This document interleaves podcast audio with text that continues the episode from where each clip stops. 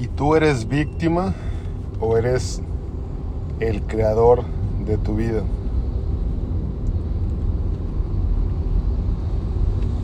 He escuchado mucho a personas que dicen que la vida es injusta con, con ellas. Que les tocó un mal escenario, que tuvieron unos malos padres, que fueron víctimas de un delito, de una violación, de un fraude. Y está bien cuando lo escuchas por primera, por segunda vez, cuando quizás ya te pidieron un consejo y ya emitiste ese, ese punto. Pero las personas que no toman responsabilidad sobre su vida y viven como víctimas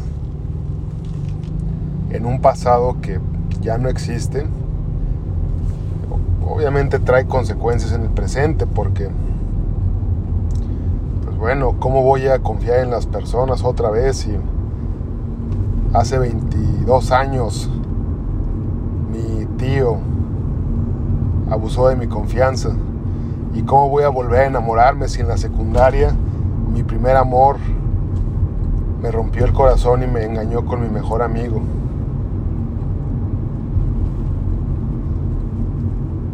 Es ahí cuando tenemos nosotros la responsabilidad la decisión de tener una mejor vida, de tomar decisiones diferentes. Suena bastante como a una cosa sencilla, fácil de hacer, que con la mano en la cintura podemos cambiar, pero la realidad es que nuestra mente está tan acostumbrada a tener pensamientos negativos que es muy difícil, muy complicado. Y no podemos hacerlo de la noche a la mañana, aunque querramos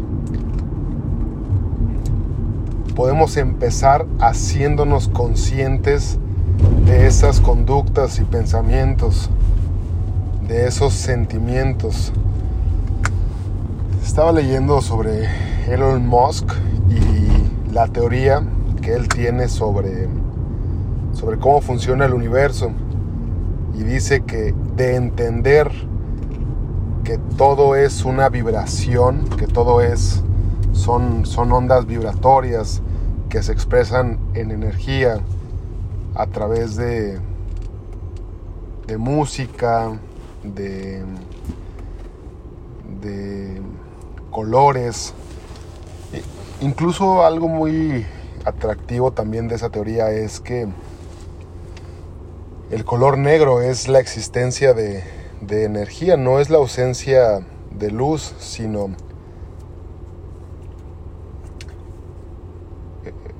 la demostración de que existe la energía.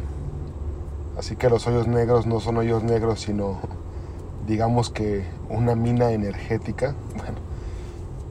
Volviendo a lo mismo, claro que no podemos cambiar de un momento a otro nuestro sentir, pensar y actuar, pero si empezamos a hacernos conscientes será más fácil ubicar cuando empezamos a volvernos víctimas. Y puede ser bien, bien, bien, bien sencillo desde, desde el momento en el que no hicimos la tarea en la universidad y llegamos con nuestro amigo o amiga ñoña o ñoño creo que yo era, yo era ese para mis compañeros en, la escuela, o lo fui un tiempo.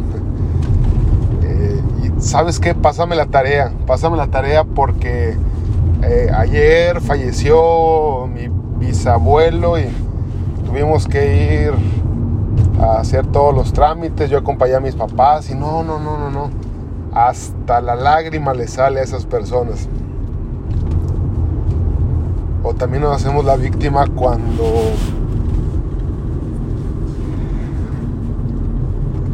mm, creemos que nuestros amigos dueños de negocios tienen cierta obligación en hacernos un descuento. Güey, es que llévame, mi asunto, yo te conozco de, toda la vida, quiero que me hagas el plano de mi casa, eh, pero pues no, no quiero solamente el plano, sino también, pues hazme una cotización, chécame en cuánto está el cemento, el acero, quiero que me hagas los renders, un plano digital, eh, pues sí, ya sé que todo eso sale en 15 mil pesos, pero tú eres mi amigo, déjame, te doy 3 mil de adelanto y déjamelo en unos 10 mil por la amistad que hay entre tus papás y los míos. Bueno, pero cuando vamos a, a otro lugar o contratamos a otro, a otro arquitecto, no ponemos ningún, ningún pero.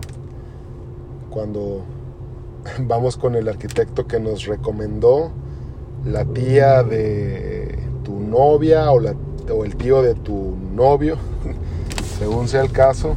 Entonces sí somos bien incongruentes. ¿Cómo nos hacemos la víctima? Por, porque es victimismo, es decir, desde una carencia, güey, no te puedo pagar lo que tú me estás cobrando porque, pues, eres mi amigo, hazme un descuento. Lo, estás, lo estamos haciendo desde un lugar no abundante. Claro que podemos llegar a un acuerdo. Mira, tú me ofreces esto por 20 mil pesos, yo solamente requiero esto, ¿qué te parece si te pago esta cantidad? A mí se me hace justa, si para ti es justo, adelante. Eso está perfecto, pero cuando empezamos a querer bajar los precios como si fuéramos nosotros a ejecutar ese trabajo, sin tomar en cuenta los desvelos, los sacrificios y lo que haya pasado para obtener el título, obtener el conocimiento que, tiene, pues creo que no está bien, creo que estamos actuando desde, desde la víctima. Pero por supuesto que esto es más dado, mucho más en las relaciones de pareja. Es que tú no me entiendes. Tú no comprendes por qué reacciono así. Tú no sabes lo que yo he vivido. Ah, sí. pues déjame decirte que no soy tu terapeuta. Vamos a poner la relación en stand-by o a terminarla hasta que estés bien para estar con alguien. Porque tú no eres una persona que esté en condiciones para empezar una relación ni soy tu terapeuta, ni soy beneficencia, ni soy un chamán, ni tampoco voy a arreglar tu desmadre. Claro que si tú quieres, podemos crecer juntos. Y generalmente nos encontramos a personas que nos espejean perfectamente todo lo que traemos dentro. La falta de amor, nuestras adicciones, nuestros miedos, el ego está a flor de piel con esas relaciones que nos espejean tanto. A final de cuentas, el que está enfrente de ti solamente es un espejo tuyo. Entonces llegamos a la relación y nos victimizamos por, por todo.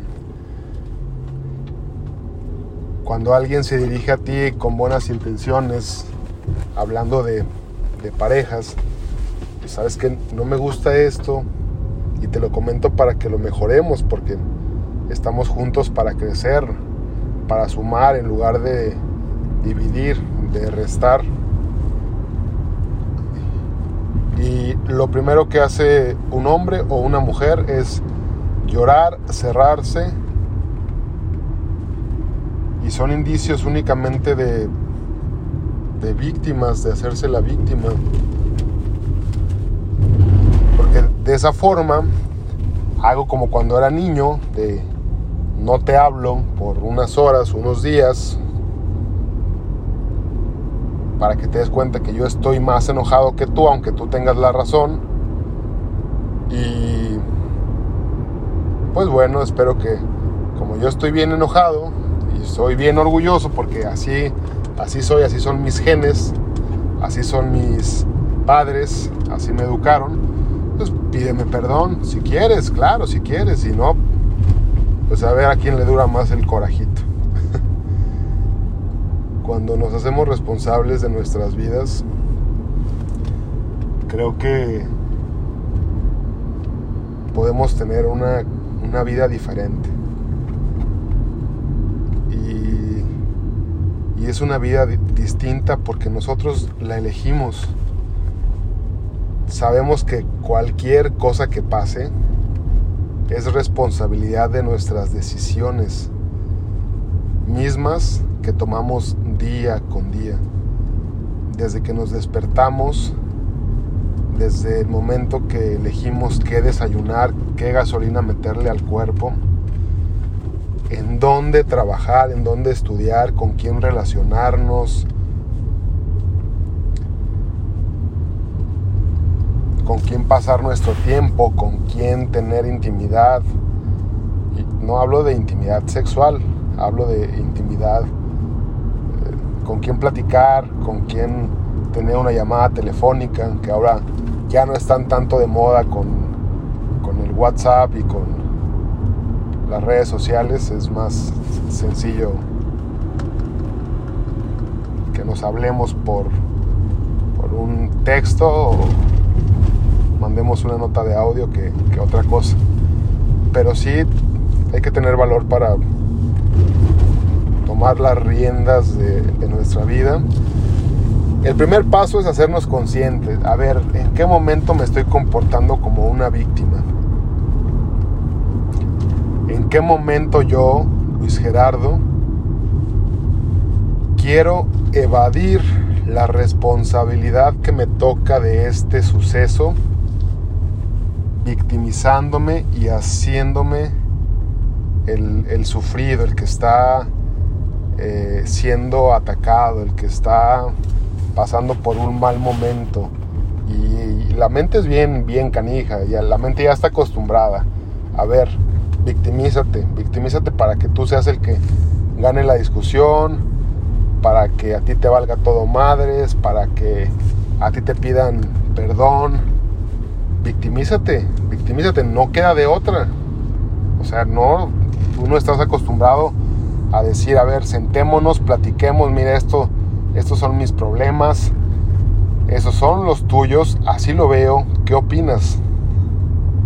No, la mente te dice, ciérrate, bloqueate, llora, grita, avienta todo lo que esté a tu alrededor para que vean la furia que hay dentro de ti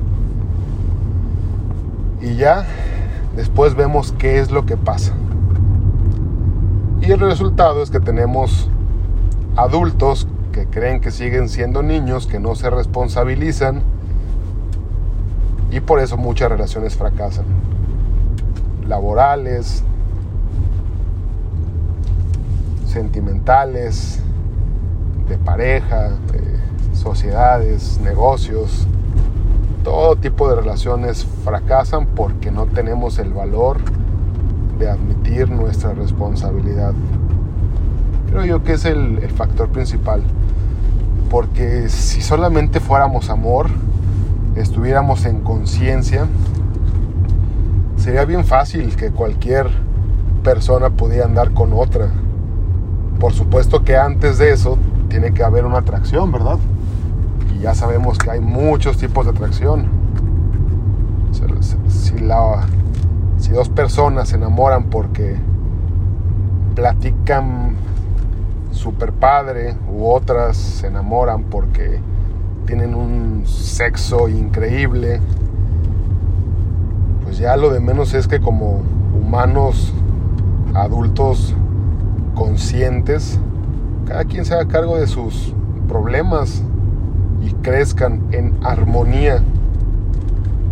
Lo demás sería puro crecimiento. Pero como el ego nos gana, nos volvemos víctimas y es un cuento de no terminar. Recuerda, el audio no lo digo por ti, el audio lo digo con base a situaciones que veo, que, que leo, que estudio y al final solo me quedan compartirlas. Agradezco que este audio lo escuches. Agradezco que te hayas quedado hasta, hasta el final.